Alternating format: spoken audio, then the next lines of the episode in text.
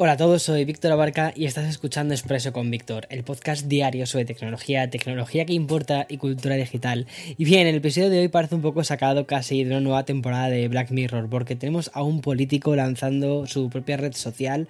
Y también hemos podido conocer cómo van a ser las nuevas gafas de realidad virtual de Sony.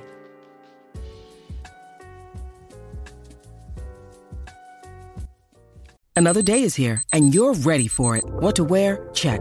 Breakfast, lunch, and dinner? Check. Planning for what's next and how to save for it? That's where Bank of America can help. For your financial to dos, Bank of America has experts ready to help get you closer to your goals. Get started at one of our local financial centers or 24-7 in our mobile banking app. Find a location near you at bankofamerica.com slash talk to us. What would you like the power to do? Mobile banking requires downloading the app and is only available for select devices. Message and data rates may apply. Bank of America and a member FDIC. Hay una frase icónica de, de los Simpsons que ha encontrado una especie de nueva vida como más que como meme, casi diría como una especie de lema, y es una de Homer Simpson y que dice, tendrá todo el dinero del mundo, pero hay algo que nunca podrá comprar.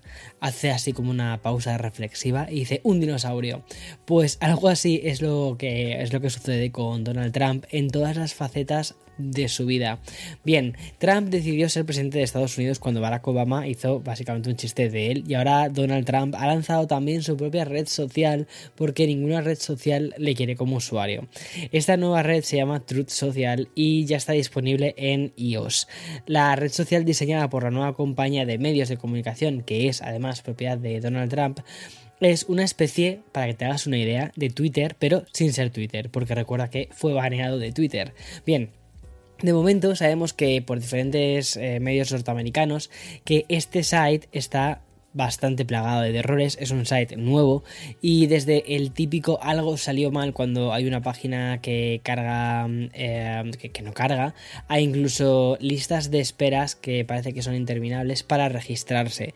O sea que eso también es un indicador de que, oye, hay muchos usuarios que están queriendo entrar dentro de esta red.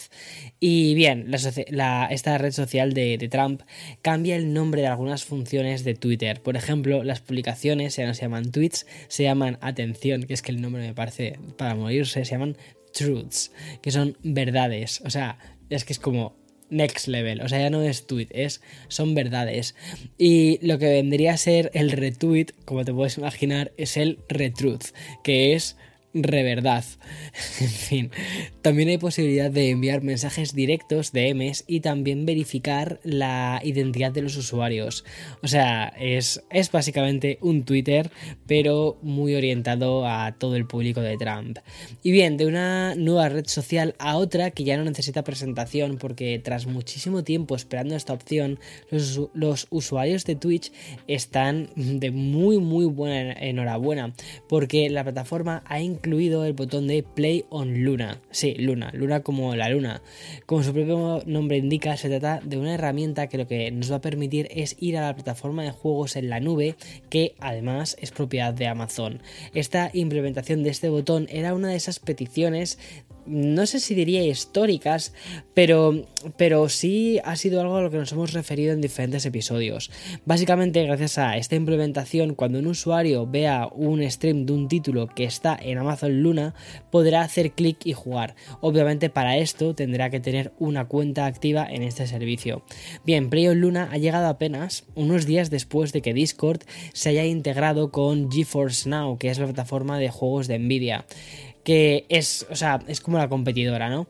Un movimiento que empata con este y que además anticipa otro gran rumor, y es que Google prepara la misma acción para integrar Stadia con YouTube. Esto es algo que tendría muchísimo de sentido. Y bien, hablando de YouTube, hoy hemos conocido una nueva actualización y al igual que hacen en TikTok y en Instagram, este site de vídeos ha añadido el característico anillo que sirve para mostrarnos quién está realizando un directo. Ahora vamos a poder ver este anillo tan característico alrededor del avatar de un canal cuando esté realizando un stream. Al hacer clic podremos ir directamente al directo. Esto, esto es también muy curioso porque esta novedad, o sea, esta eh, función de, de user interface lo creó inicialmente eh, Snapchat y después la ha implementado en el resto. Es curioso porque al final es como que Snapchat va inventando cosas y el resto se las van apropiando y oye, mal no les, no les ha ido. Bien, y antes de pasar con una, una noticia que me parece que es muy interesante, que habla un poco de metaverso, habla un poco de inteligencias artificiales y por supuesto después pasaremos a las gafas de realidad virtual de Sony, con PlayStation, vamos a hacer una pausa para el sponsor de, de Expreso con Víctor. Que conste que estas pausas también me vienen genial para beber agua, porque si no me quedo completamente seco. Bueno, como te decía, voy a ir con una noticia que creo que es bastante interesante, y es que mm, es una ramificación que ha tenido también el metaverso y un poco todo lo que le ha rodeado, y probablemente sea una de las más importantes, sobre todo si te suena un poco también NFTs, pero no, no voy a entrar en NFTs. Bueno, una de las eh, ramificaciones más importantes es el cariz digital que han cogido algunas obras de arte, que son activos que se presentan como otro tipo de arte, pero que no acabamos de entender bien tanto la autoría como el valor que tienen en sí. Yo creo que esto será algo que veamos más adelante. Y bien, lo último que hemos sabido tampoco es que nos vaya a ayudar demasiado, y es que la Oficina de Derechos de Autor de los Estados Unidos ha rechazado por primera vez eh, porque esto no había sucedido nunca, una solicitud que permitía a una inteligencia artificial obtener derechos de autor de una obra que había hecho. Me explico, ¿vale? Porque esto es muy fuerte. Bien, esto, a ver, parte de un artista que desarrolló un algoritmo llamado Creativity Machine, el cual generó una serie de obras. En 2019 intentó registrar los derechos de autor de una de estas imágenes y tres años después la Junta de la Oficina de Derechos de Autor lo ha revisado y eh, ha dicho que, no, que nada de darle a una inteligencia artificial la autoría de esta obra. El motivo no existe, eh, es principalmente porque no existe un elemento de autoría humana, que es una especie de peaje obligatorio para poder registrar todas las obras.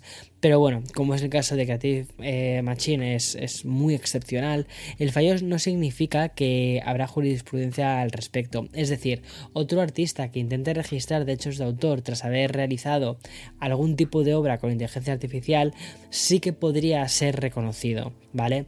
Todo dependerá mucho de los argumentos que se terminen exponiendo.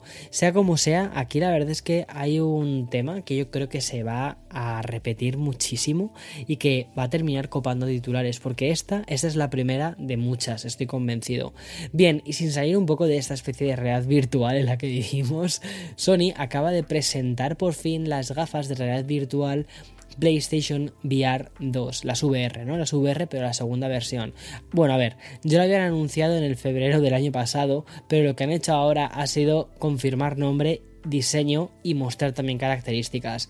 Lo que pasa es que bueno, va a ser el casco, los dos manditos, los dos mandos cambian un poco la forma, tienen una forma así como todo muchísimo más circular, mucho más esférica también y mm, va a ser de color blanco y de color negro para combinar con el diseño de, mm, de, la PlayStation 5. De hecho, una de las cosas que decían es que tanto la PlayStation 5 como la PlayStation VR se habían diseñado teniendo ambos productos en mente. Bien, este casco em, soporta el, eh, feedback áptico, también tienen eh, lector de ojos, de leen hacia dónde va tu mirada, que eso está muy bien para no marearte y para que puedan ajustar ciertas cosas. Va a tener unas pantallas 4K HDR y con una tasa de refresco que irá de entre los 90 y los 120 hercios. Esto me parece que está súper bien y el campo de visión va a ser de 110 grados.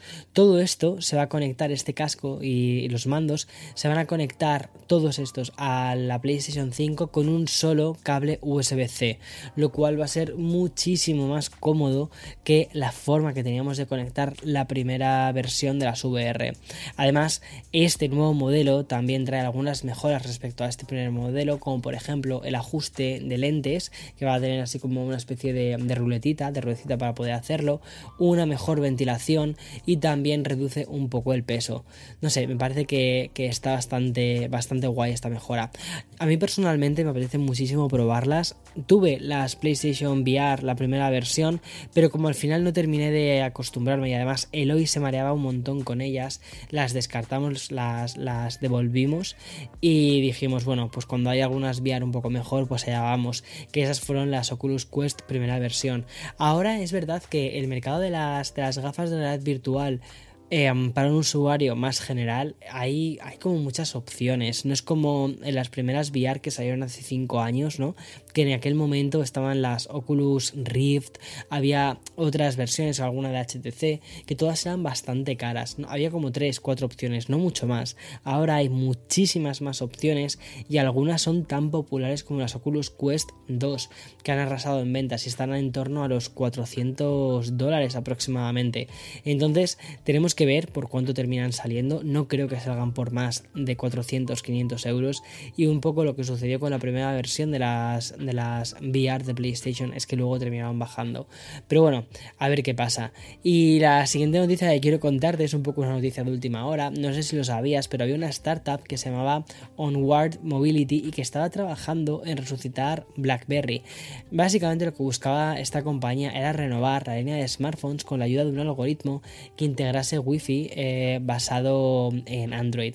Sin embargo, esta startup acaba de comunicar que su idea BlackBerry y su teclado 5G eh, ha llegado a su final. Ha sido una aventura corta de apenas unas semanas y se acaba básicamente porque la propia Onward Mobility cierra como empresa. No solo es que ponga fin al desarrollo de lo que hubiese supuesto esta BlackBerry 2.0, sino que pone fin a todo. O sea, dicen, chao.